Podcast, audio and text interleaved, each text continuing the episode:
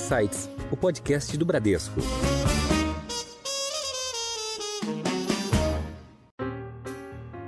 Eu tava lembrando de uma menção que você fez lá para a Résia, né, que é a parte de residencial para renda nos Estados Unidos que é uma coisa que as pessoas, as pessoas às, às vezes passam desapercebido, né? É um negócio, um business grande dentro do grupo hoje, né? Começou pequeno, ficou grande. Mas uma reza fazendo 6 mil apartamentos ano, 5, 6 mil apartamentos ano, é o tamanho da MRV no Brasil. É, e a gente acha que isso é possível, né? não tem um horizonte de tempo. É, a gente atua em quatro cidades que possibilitam certamente nós atingirmos esse volume, que são cidades de Miami, Dallas, Houston e Atlanta. Essas quatro cidades somadas têm uma população de 28 milhões de habitantes, um mercado muito, muito grande. Olá, tudo bem? Você ouviu agora alguns destaques, mas tem muito mais no episódio de hoje.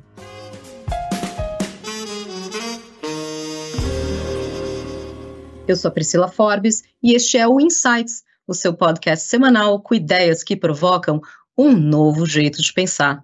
O Brasil tem um déficit habitacional estimado em mais de 5,8 milhões de unidades. E a MRV, que é a maior construtora da América Latina, já lançou mais de 550 mil imóveis no segmento para as classes média e média-baixa. Uma empresa que aproveita as oportunidades. Mas como essa trajetória acontece? O que há de novo neste mercado? Nesse episódio, vamos falar também sobre os aprendizados e quais as perspectivas para o futuro. Para falar mais sobre o mercado imobiliário, convidamos hoje o Rafael Menin, que é co-presidente da MRV. Rafael, bem-vindo ao Insights. Priscila, André, muito obrigado pelo convite. É um prazer estar com vocês aqui para a gente fazer esse bate-papo e falar um pouco mais da MRV Com. Legal.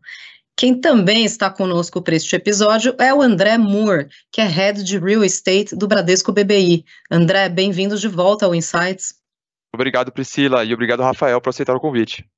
Rafael, a MRV é uma grande conhecida do, do público, mas a gente sempre começa os episódios falando aqui da, da empresa do nosso convidado, né? Então a gente sabe que a MRV nasceu em 1979, por acaso eu também, na, uh, na Grande BH, né? E hoje ela está presente em mais de 22 estados. E uh, ela atua no segmento para classe média e média baixa sendo a única que oferece casas e apartamentos em mais de 160 cidades do Brasil. Então, para começar, a gente queria falar um pouquinho aqui sobre a jornada da MRV ao longo dos anos, né? A empresa já passou por diversos ciclos econômicos e ela se destacou pela maneira como ela enfrentou esses desafios, né? Esses, esses diversos ciclos, né? Então, como você descreveria a capacidade da MRV de se adaptar e de crescer, mesmo nesses momentos desafiadores?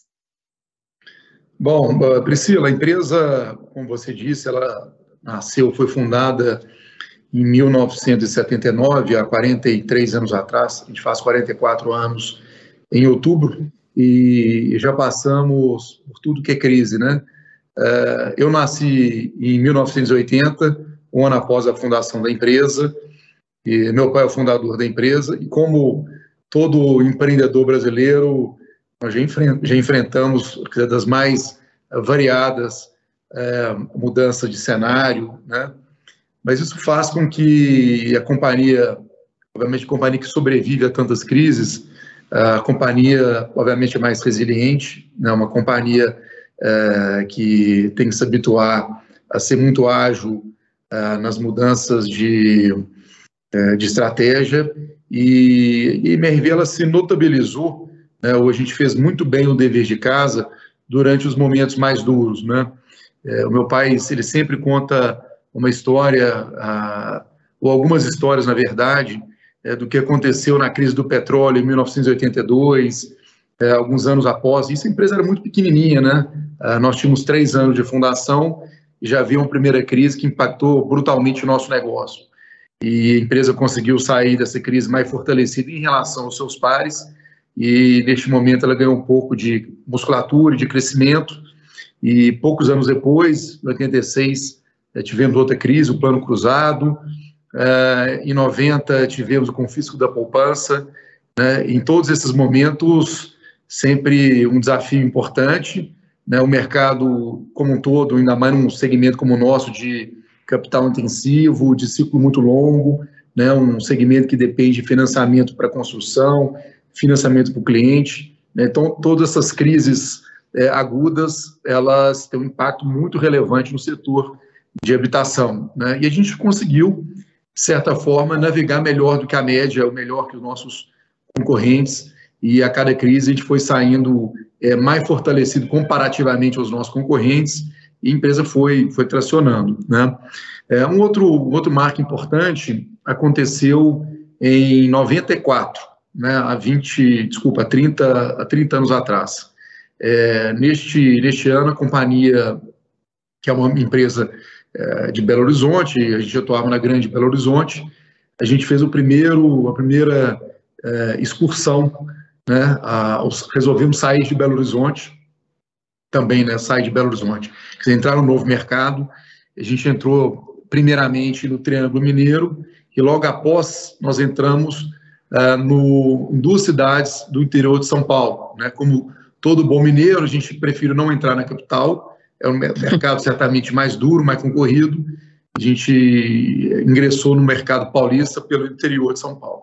E aí, gradativamente, a gente foi entrando em mercados novos, a gente foi para o sul do país, né? até que no ano do IPO, que foi em 2007, nós já estávamos em 35 cidades brasileiras. Né? É, então, assim, fazendo um breve relato da, da nossa história é, dos primeiros anos, empresa empresa pequena, foi crescendo, né, o, o fundador sempre tendo Como papel... todo bom mineiro foi comendo pelas beiradas, comendo né, pelas até beiradas. conquistar essas mais de 130 Isso. cidades. Exatamente. E sempre com foco, um foco muito importante no segmento econômico, a gente sempre foi muito especializado é, num segmento, uma empresa é, basicamente um monoproduto, que foi criando uma linha de montagem, né, que foi se diferenciando por, por ter uma eficiência operacional muito grande, né, é, e chegamos até o ano do IPO, nós já, já éramos aquela, aquela época a principal empresa de atuação no segmento econômico, né, e, e fizemos uma operação de grande sucesso no ano de 2007. Não, e é legal que, como a gente falou aqui, você relembrou bem vários ciclos e vários planos econômicos, e a MRV faz parte da história dos brasileiros, porque como a gente viveu esses períodos de hiperinflação, os imóveis sempre foram uma reserva de valor, né? Era a maneira do brasileiro se proteger contra a hiperinflação, né? Então, tem, tem esse, esse histórico aí, é, é desde lá de trás, com, com os brasileiros, né? É, é o, o brasileiro tem uma...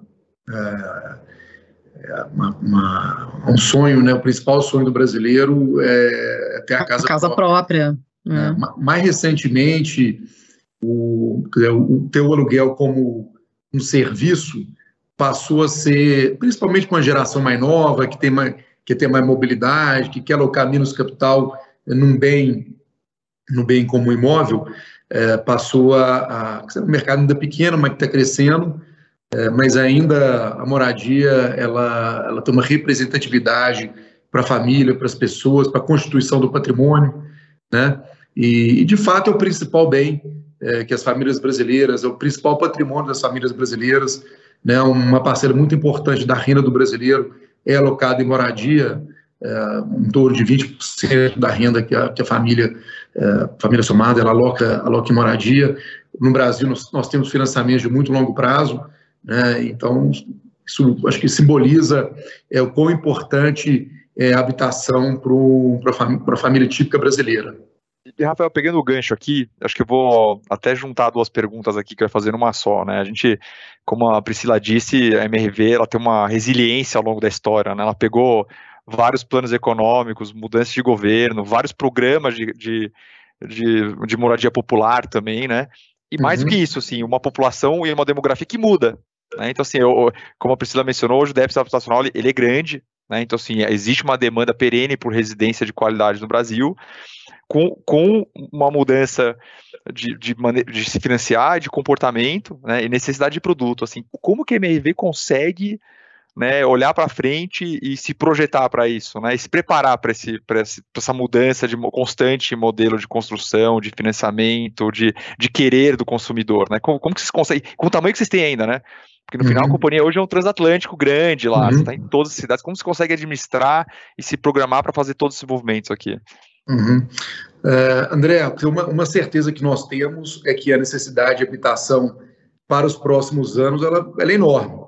É, você citou o dado, tanto você como a Priscila, o Brasil tem um déficit muito grande. Infelizmente, a- as nossas cidades ainda detêm uma parcela importante da população morando em condições é, não muito boas, né? É, mas por outro lado, para o segmento, isso, isso é uma oportunidade é, e é o principal indicador que diz que esse mercado, num país funcionando adequadamente, ele vai ser muito grande por muitos e muitos anos.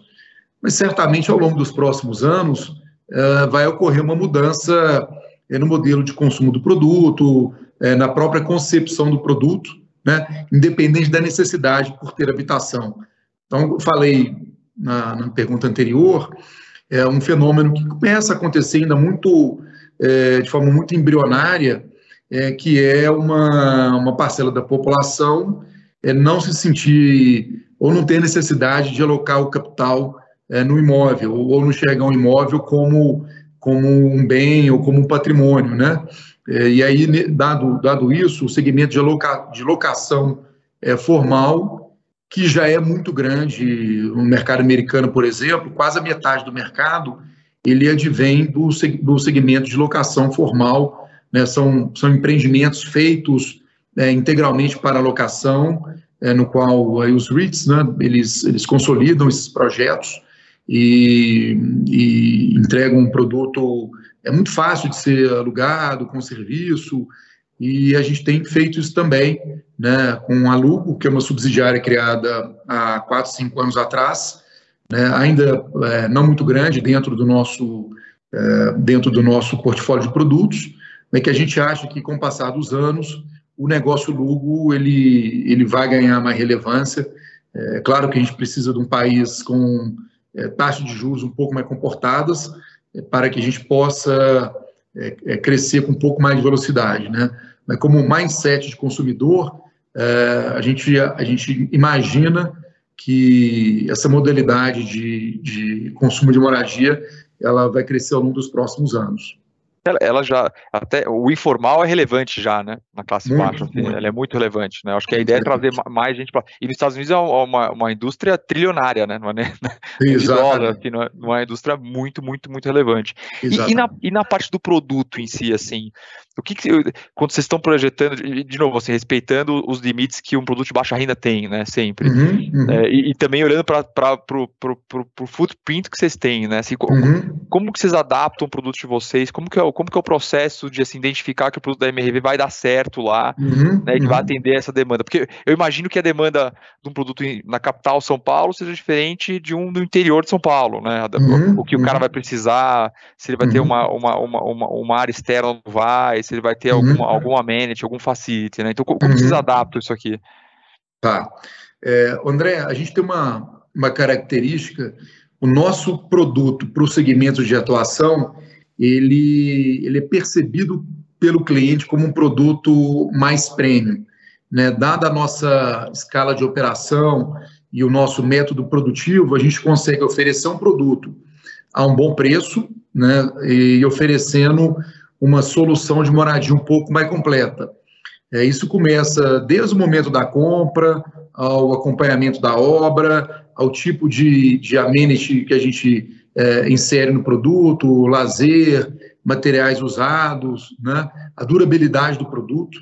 Uhum. E para uma companhia como a nossa, que já lançou mais de 500 mil imóveis, que todo ano tem lançado mais de 40 mil apartamentos, né? em algumas cidades, por exemplo, um a cada 15 moradores mora no produto feito por nós.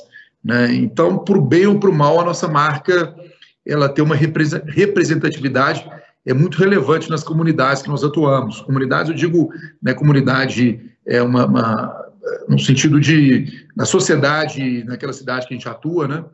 A gente tem uma, uma, uma representatividade grande.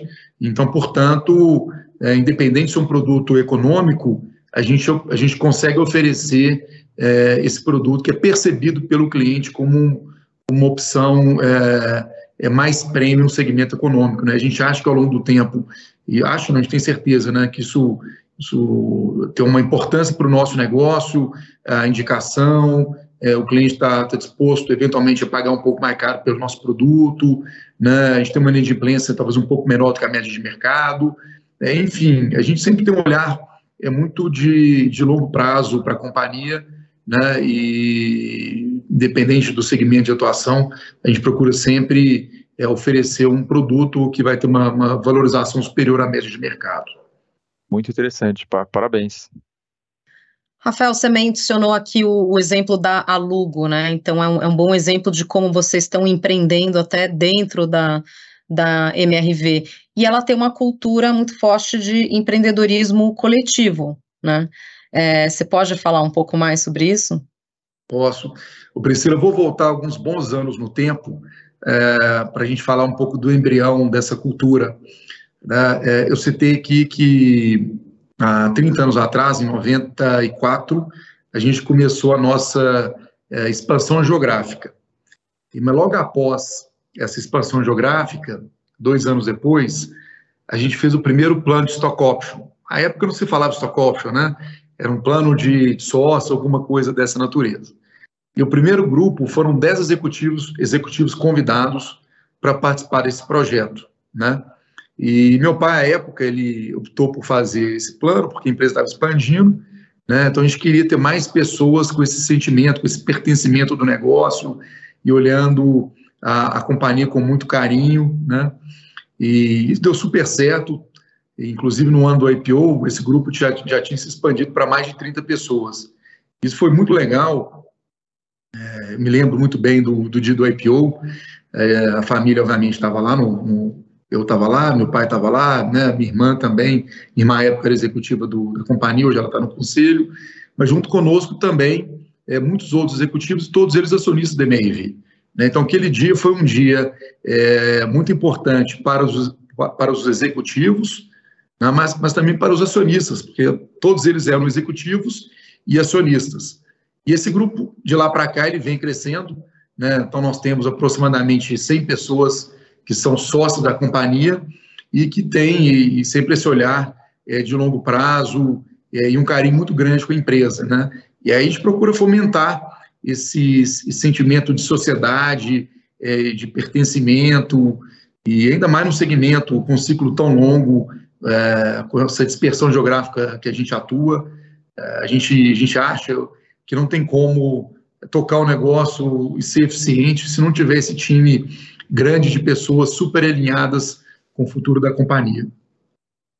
Legal, aqui você já, até já começou a responder uma outra pergunta que eu ia fazer, que era sobre é, os desafios de se trabalhar numa empresa familiar. Claro, uhum. a gente uhum. sabe que não é uma empresa familiar no sentido né, de uma empresa fechada familiar, vocês têm ações uhum. negociadas em bolsa, e você já deu esse exemplo aqui que vocês foram precursores é, é, é nessa ideia de de dar ownership para os funcionários, né, para os uhum. principais executivos é, e ter essa cultura de sócio. Então, é, mas a gente, né, lá atrás, em 79, MRV, né, o, a, as siglas dos, dos três fundadores, todos família Menin, uhum. e, e, e, como que é isso hoje, lidar Aí é, é, uma empresa, obviamente, de gestão profissional, mas tem muito esse DNA da família também, né? Uhum.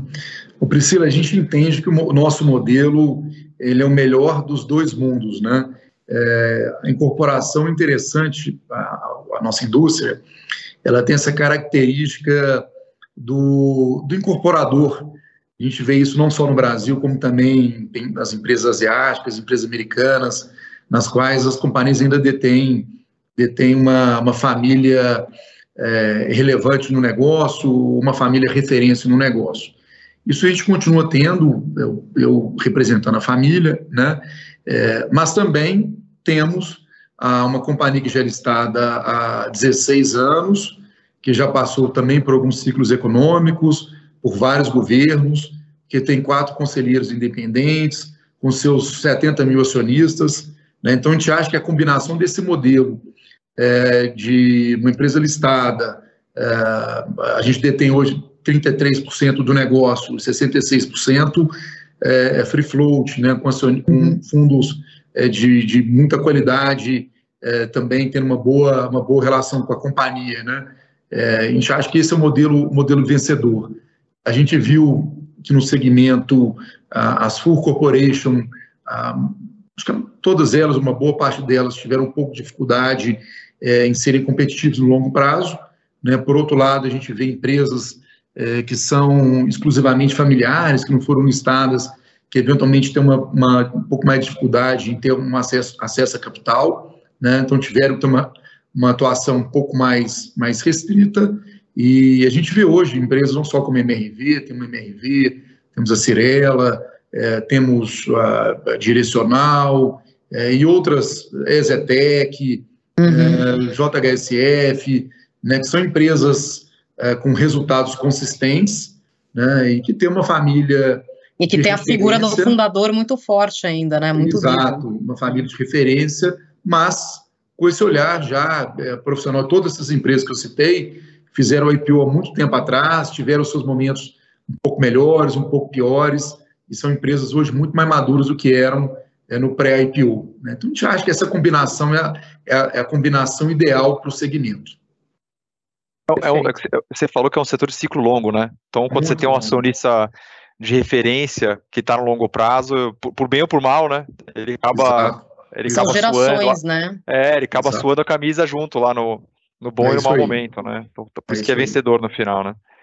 E, e, e, aproveitando aqui para falar, a gente falou várias vezes de volatilidade, né? Então, assim, uhum. e, e, os últimos dois anos para o setor, óbvio que teve aumento de juros que impacta, né? Mas acho uhum. que no, no, no, no, no baixa renda aqui, o fator determinante para para ter deteriorado um pouco o ambiente para o setor nos últimos dois anos foi custo, né? Teve um aumento uhum, de custo uhum. considerável de obra, né? O famoso INCC, que uhum. impactou o balanço de 95% do setor, né? Uhum. É, que agora começa a dar um pouco de, de alívio, né? Então se teve, uhum. teve, um recuo importante. E também o programa de Minha Casa Minha Vida é, reformado, né? Uhum. Que acaba atendendo um pouco mais as demandas aí da, da do, do, do, usuário final, que quer comprar o imóvel, e também das incorporadoras que estão no setor, né? E abriu um, um horizonte aparentemente positivo, né? Então eu queria, queria que você desse a sua interpretação desse, desses próximos 12, 18 meses aqui, o que você está achando dessa mudança de, de, de, Minha Casa Minha Vida, de posicionamento em geral do setor, né, e, e do ambiente aqui para poder incorporar.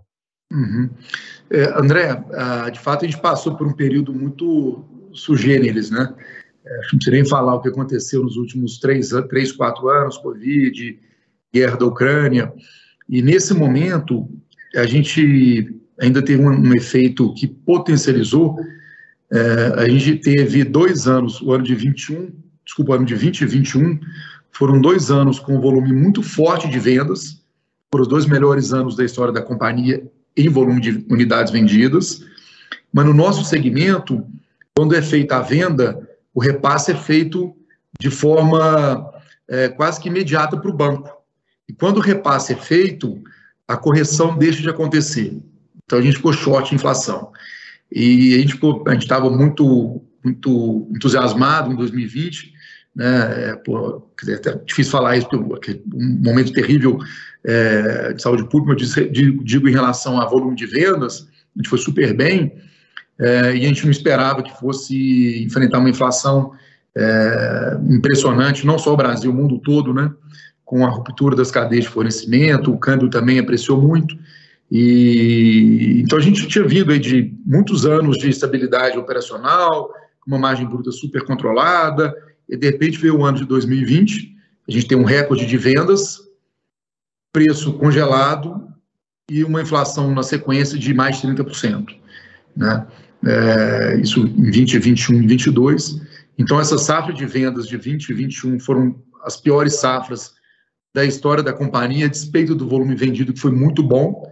Né? Isso machucou muito o nosso balanço, não só o balanço da MRV, mas de muitas empresas do, do, do setor inteiro. Né? É. Mas olhando para frente, a inflação ela está muito mais é, muito mais acomodada. O que a gente está vendo, na verdade, é, principalmente nos insumos, que está havendo até uma pequena deflação em mão de obra, uma pequena inflação, mas na média custo muito controlado e as empresas foram recompondo o preço ao longo do tempo.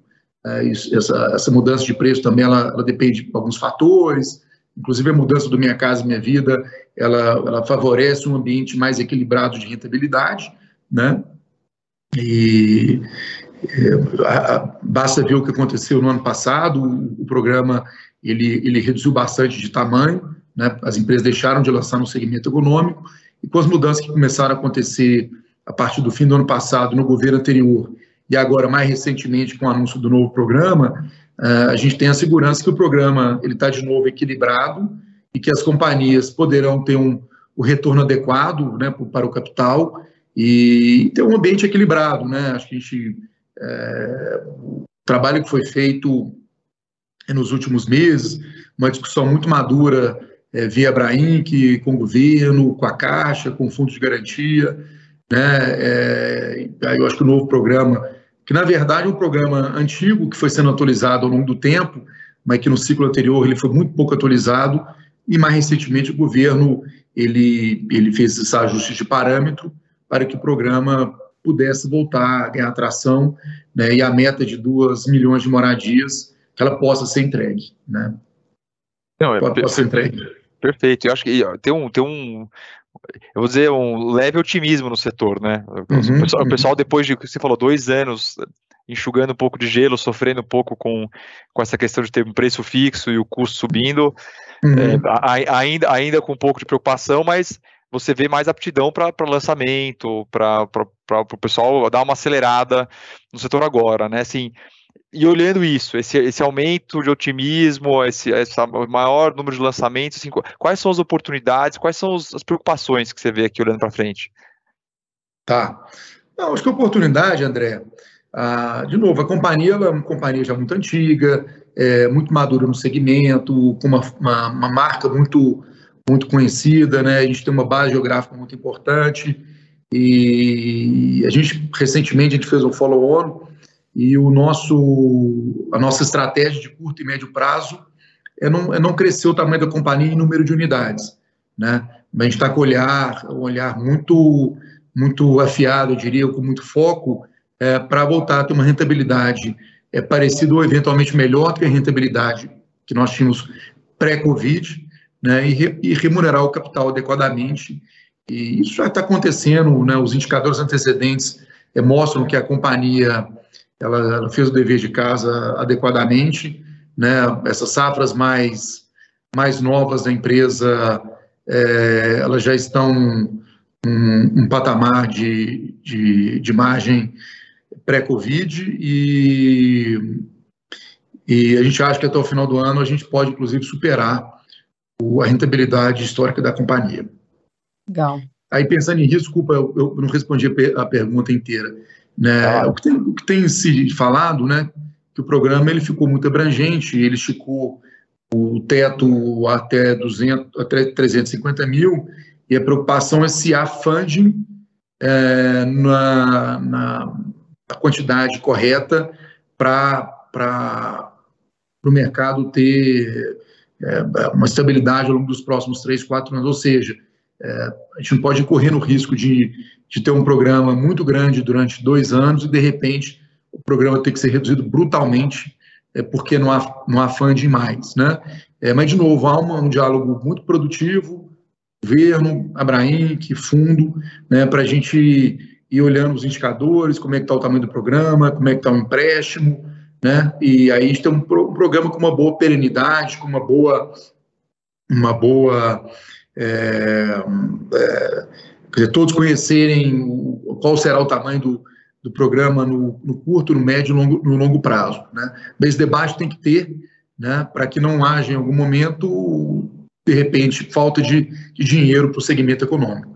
Rafael, a gente falou muito aqui sobre é, é, custo de materiais, né, a questão a inflacionária, a, a, impactou bastante o INCC, e, e, eu queria ouvir de você o, o, quais são as novidades, as tendências em termos de novos materiais, né? A gente falou muito de durabilidade, mas também de custo, né? Então, o que, que tem de mais moderno hoje uh, nesse, nesse setor aí de materiais de construção e também de estilos de construção? Porque eu vi que muitos dos edifícios uh, utilizam, por exemplo, energia solar né, nas, nas áreas comuns. Então, tudo isso acaba reduzindo a pegada de carbono né, do, do, do edifício. Então, queria que você comentasse um pouco das iniciativas nesse, nesse sentido. Uhum. É, vamos lá, Priscila. A nossa indústria como um todo, a indústria, indústria da construção, ela representa globalmente 10% do PIB.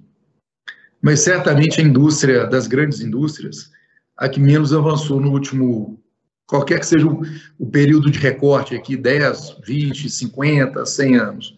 Ainda é aço e concreto, né? Ainda é aço e concreto.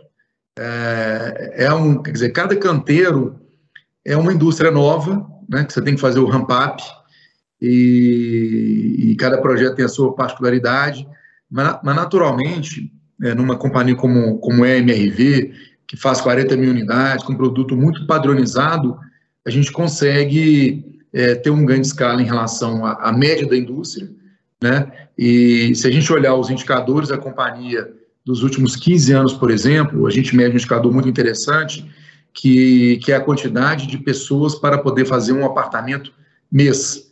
Nesse indicador ele era 12 no IPO e hoje ele é abaixo de 5, ele é 4, 4 alto. Né? Então é um, é um produto já muito mais industrializado do que era, com muito mais máquina, com muito menos desperdício.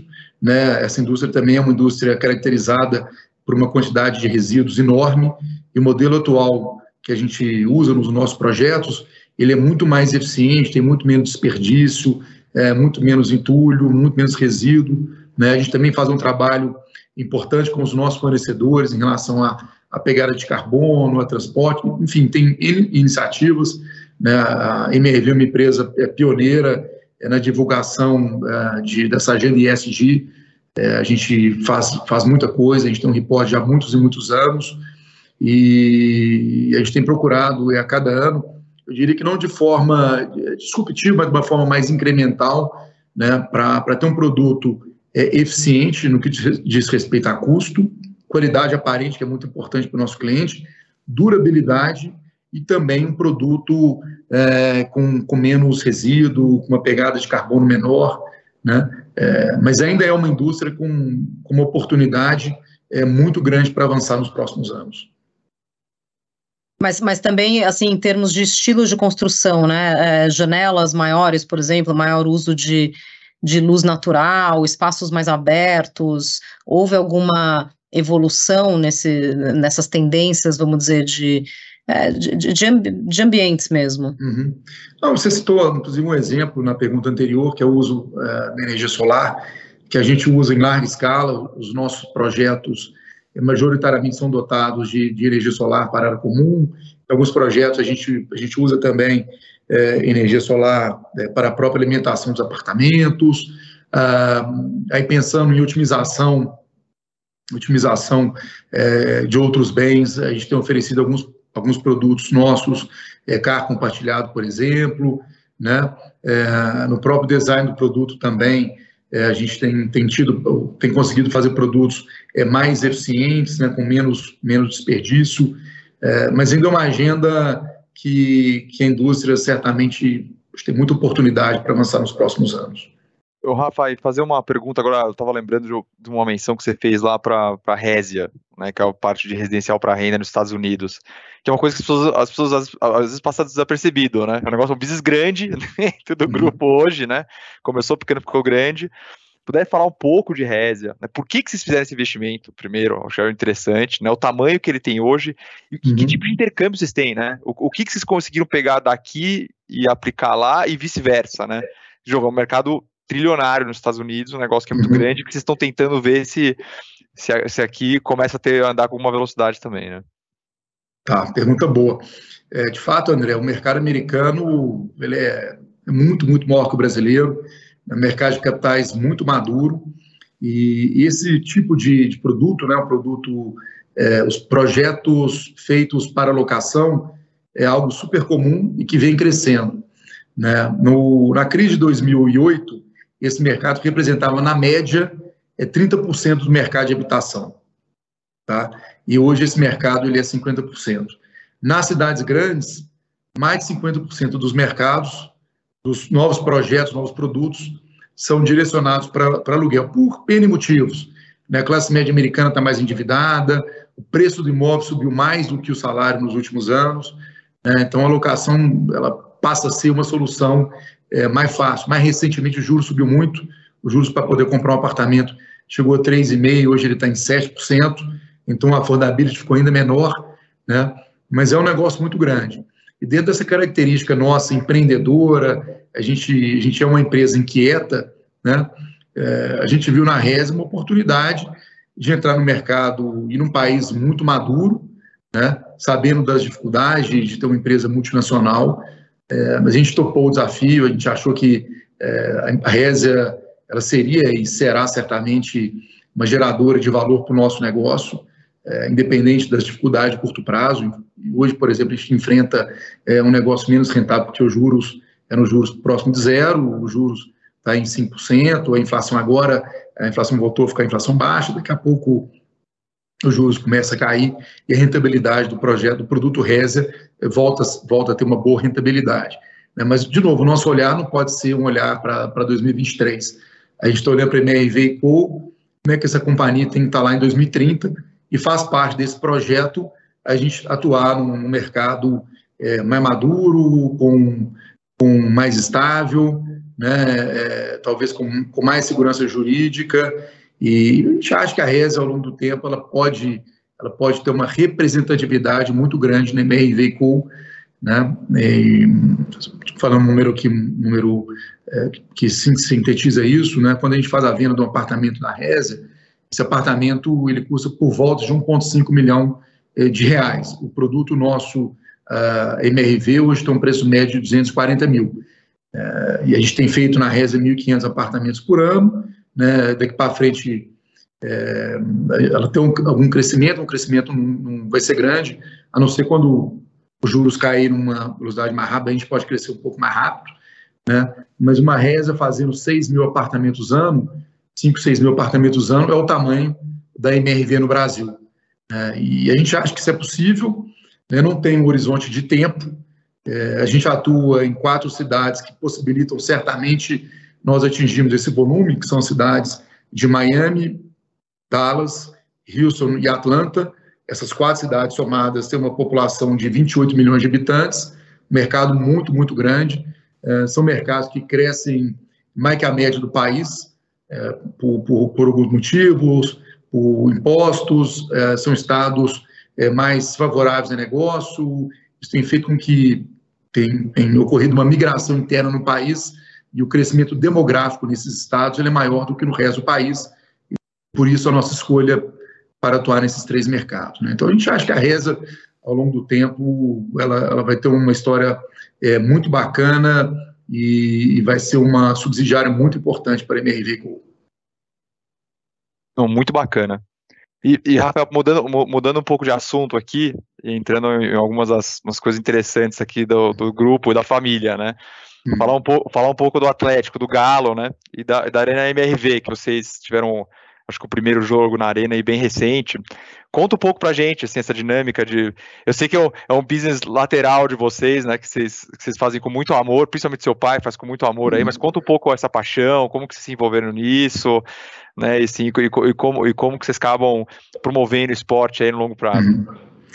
É, o esporte, né, não só o futebol, mas o esporte, ele tem uma importância muito grande para a sociedade, né?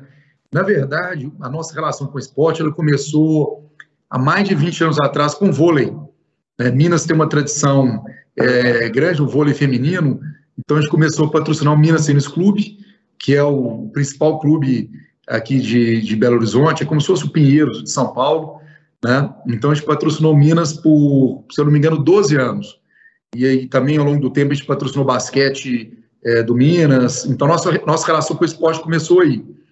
E a gente viu que era muito importante para a marca, fazer com que a marca tivesse uma, um engajamento maior é, da comunidade, da sociedade, e a gente expandiu para o futebol, que é o, o esporte de maior engajamento do Brasil, né? E, e, como nós somos atleticanos, a gente começou com o Atlético, mas já patrocinamos o Vasco, São Paulo, é, Bahia, Fortaleza, é, Recife, o Esporte Recife, né? E a gente percebeu que o esporte teve uma, uma importância muito grande para fortalecer a nossa marca, né?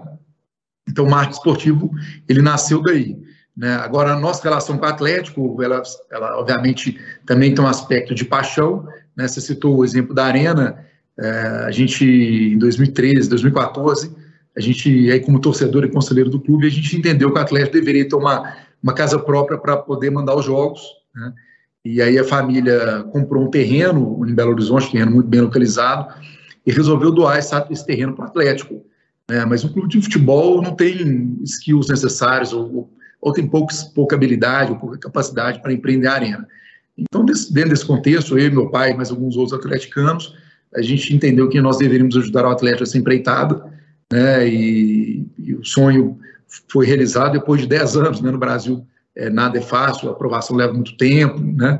E, e dentro, nesse inteirinho, né, a gente foi ao mercado e acionamos várias marcas e, e, a gente, inclusive, a gente não participava da, da gestão do Atlético na época, a gente estava só na Arena, e a MRV acabou sendo a patrocinadora da Arena, a gente comprou, o name rights, e a Arena chama Arena MRV, mas a MRV não construiu a Arena, foi uma empresa, a Racional, que é uma empresa de São Paulo, inclusive, né? É, então foram dois momentos, a família do ano terreno e depois de algum tempo a gente fez o, o name rights, né, que faz parte da nossa tradição em investir em marca esportivo, que é algo muito saudável para a marca e a gente certamente escolhe muitos benefícios atuando há tanto tempo no esporte nacional. É muito legal, dá, dá para ver a paixão pelo, pelo time, até a influência que tem na, na própria dinâmica atual do time, né? Faz, no final, quando tem alguém vê um, um bando de gente investindo no, naquilo que ama lá, você vê o um efeito positivo no final, né? Muito bacana, parabéns por isso aí. Isso aí. É, é por aí. A gente, como você disse, é um negócio. É, eu, como CEO da MRV, minha agenda é super complicada, né? Então, quando sobra um pouco de tempo, a gente a gente ajuda um pouco lá como conselheiro, e mais recentemente o Atlético passou, está é, se transformando numa SAF, aí a família ela vai ser uma investidora do clube, vai ter um assento no conselho, né, é, e a gente, acha, a gente acha bacana uma indústria importante, que tem crescido e faz parte da nossa estratégia de, né, de, de alocação de capital, temos um MRV, temos um Banco Inter, temos uma Log, temos um segmento de mídia e também né, agora mais recentemente o investimento em esporte. Muito bacana. Legal. Rafael, é, já que a gente falou aqui de, de esporte, vamos falar um pouco de cultura também, uhum. que é um segmento já tradicional a, aqui no Insights. É, então, queria saber, quando você não está torcendo pelo Atlético, nas suas poucas horas de, de lazer, é, se você tem alguma dica de, é, de leitura, de filme, de série, algo é, cultural que você possa compartilhar aqui com os ouvintes do Insights. Uhum. Não, Priscila, você adiantou, assim, o, o futebol é um grande lazer, é, eu também sou tenista, adoro jogar tênis, adoro assistir tênis, na verdade, esporte, de forma geral, gosto muito de esporte, né? É, livro, a gente falou aqui de Brasil, né? O Brasil a gente tem que ser muito, muito resiliente é, para a empresa ter sucesso. E aí eu me recordo de dois livros interessantes. Um eu li há menos tempo, há pouco tempo, e outro eu li há muito tempo. Um chama Tuareg, é, que ele se passa. É, eu não vou adiantar o livro, mas é um livro que se passa no deserto e, e é uma pessoa muito determinada e muito resiliente para cumprir o objetivo, né? E, mais recentemente eu li um livro que chama As Vinhas da Ira, que é um livro muito famoso, é, que também conta The Grapes of família, Wrath. É. é, a família que vai para a Califórnia e, e, com uma resiliência danada. Esse então, é clássico. Livros, são dois livros muito interessantes. Né, é, falando em série, dado o contexto atual, é, recentemente eu vi acho, duas, dois, duas séries legais, uma da Netflix, que é a Segunda Guerra em Cores, que é muito legal a produção. Né? Um, uma que eu achei muito legal também, que eu acho que dá para a gente entender um pouco o contexto da Rússia, que é o último czar. É, não sei, acho que é Netflix, uh, não tenho certeza se é Netflix, eu achei bem legal. Né? Eu, sou, eu sou pai, tenho três filhos, meus meninos mais velho com 13, do meio 11 e a caçulinha tem 8. E, desculpa, 9. E recentemente eu vi com é, a Michael Kossulik, que ela gostou muito, que é o Our Planet. Tem um e o dois, são filmagens incríveis. Então, para quem tem filho, vale a pena ver. Né? É, os animais, a migração dos animais é super legal. É uma, uma, uma produção muito bacana. Não, não necessariamente para criança, né? Para a família Para adulto também, né? É. Eu vi com meus filhos e principalmente minha filha adorou, né? E de fato é uma, uma super produção, né? E o que mais? É, teatro, eu vi também recentemente uma a peça na Broadway, o Hamilton, que é muito legal, que conta é, um pouco da história dos Estados Unidos no, no final do século século XVIII, né, da independência americana, super bacana. E eu acho que é isso, eu acho que dei, dei dicas legais aqui. Eu, Deu várias, dá para fazer um, um roteiro tá aqui ótimo, com é. essas dicas. Essa do, do Segunda Guerra Mundial em cores é muito bacana mesmo. É, muito legal. É muito legal. É. Muito legal. Bem produzido. André, e você? Depois desse roteiro, é, não, tá difícil aqui. Eu, eu, vou, dicas, eu, vou, eu vou dar duas dicas aqui. Uma uma série da Apple que é muito bacana, que tem a ver com futebol também, que é a Ted Lasso, né? Que eu acho é que a história é legal. é muito. Ele, ele consegue pegar uma. Né, são, são duas pessoas perdidas na vida, né? O próprio Ted Lasso é a dona de uma equipe de futebol que se separa, né? E, e os dois com interesses diferentes lá, né? E não necessariamente alinhados com o time e como no final o esporte, né, acaba unindo eles, fazendo é. os dois e o time ir para frente, né? Então tem muito, tem muito de resiliência, de positivismo, de gestão de pessoa, é muito bacana, é uma série muito leve, né? Tem três temporadas, infelizmente, acabou, né? não uhum. vai ter mais temporada, mas recomendo muito. Acho que para assistir no final do dia, ele deixa seu dia mais leve no final, né? Sempre com mensagens, de novo, saindo de um, um copo meio cheio, né? Eu uhum. acho que é, que é, muito importante. Rafael, esse é um prato cheio para você que gosta de esporte. Acho que não, tem muito a ver com. Eu já escutei, eu não, não vi. Vou, vou ver, André. Não, é demais, é demais. Ele fala muito de choque cultural e de adaptabilidade, porque sem dar nenhum spoiler, ele é o treinador de um time de futebol americano que se muda para o Reino Unido para ser treinador de um time de rugby, ou seja, nada a ver, de, né? De, de, de, futebol, de futebol. Desculpa, de, de futebol, não de, rugby, de, de futebol. que é mais diferente ainda. Se fosse rugby, até seria mais é, próximo do futebol americano. Mas... E ele é contratado por uma mulher separada de um hum. bilionário que ela tá brava com ele, então ela, ela pega na, na, na hora de dividir os bens o, o, que ele mais gosta, que é o time de futebol de, de Premier League inglês. E, e contrata e puxa para ela e contrata um técnico de futebol americano para acabar com o time. Ela quer que o time vá mal para se vingar. É, é. Mas a gente tá aí, tá dando muito spoiler aqui. É, exatamente. Só que ele tem o jeito dele de sempre olhar o copo meio cheio e é o impacto que isso tem na vida das pessoas. Quando a pessoa é sempre otimista e resiliente. Uhum. O cara não tem medo nunca do desafio. Então é, é, sensacional, assim. Pra você terminar o dia, quando você chega em casa, e é curto, são, são episódios de 30 minutos, então pra você chegar em casa é, é só. Os meninos. Não, é demais. E é, tem uma mensagem muito de otimismo, né? E de perseverança. É, é, deli é, delicioso. E por último, é um livro que eu leio com alguma frequência, que é de um autor é, americano que chama Malcolm Gladwell, que chama Outliers. Ele é bem famoso o livro, né? E ele, eu li, é muito legal. É muito legal. legal. Ele, ele pega exemplos de pessoas em diferentes carreiras ou, ou esportes que tiveram sucesso e traça e traça assim o, o, alguns comparativos, né? É, e aí não, acaba é, algumas muito legal algumas similaridades, né? Então ele e uma das duas das similaridades, né, que tem muito a ver com, com o sucesso de vocês é resiliência e, e, e, é. e trabalho no final, né? É. Muito trabalho, esses são os pontos comuns. Aí tem várias coisas interessantes lá, mas eu recomendo muito, é um livro é. leve de ler.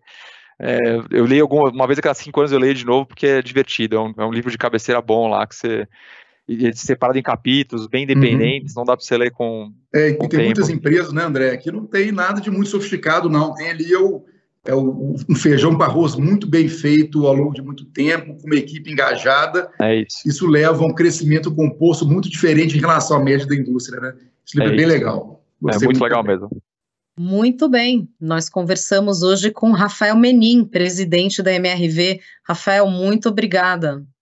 Priscila, André, muito obrigado pelo convite. Né, foi um prazer estar com vocês aqui durante esses 30 minutos. Um bate-papo agradável, leve. Né? Tentei passar um pouquinho da nossa história e estou à disposição para novos bate-papos. Legal. Queria agradecer também o André Moore, Head de Real Estate no BBI. André, obrigada. Eu que agradeço, Priscila e Rafa. Foi um privilégio estar com vocês aqui. Espero que nossa audiência tenha gostado também do conteúdo. E vocês que nos acompanham já sabem, né? Que toda semana tem um episódio novo no seu Insights. E agora você pode nos acompanhar também pelo Instagram, no podcast.insights. Lá você fica por dentro dos bastidores e muito mais. Tchau, até a próxima.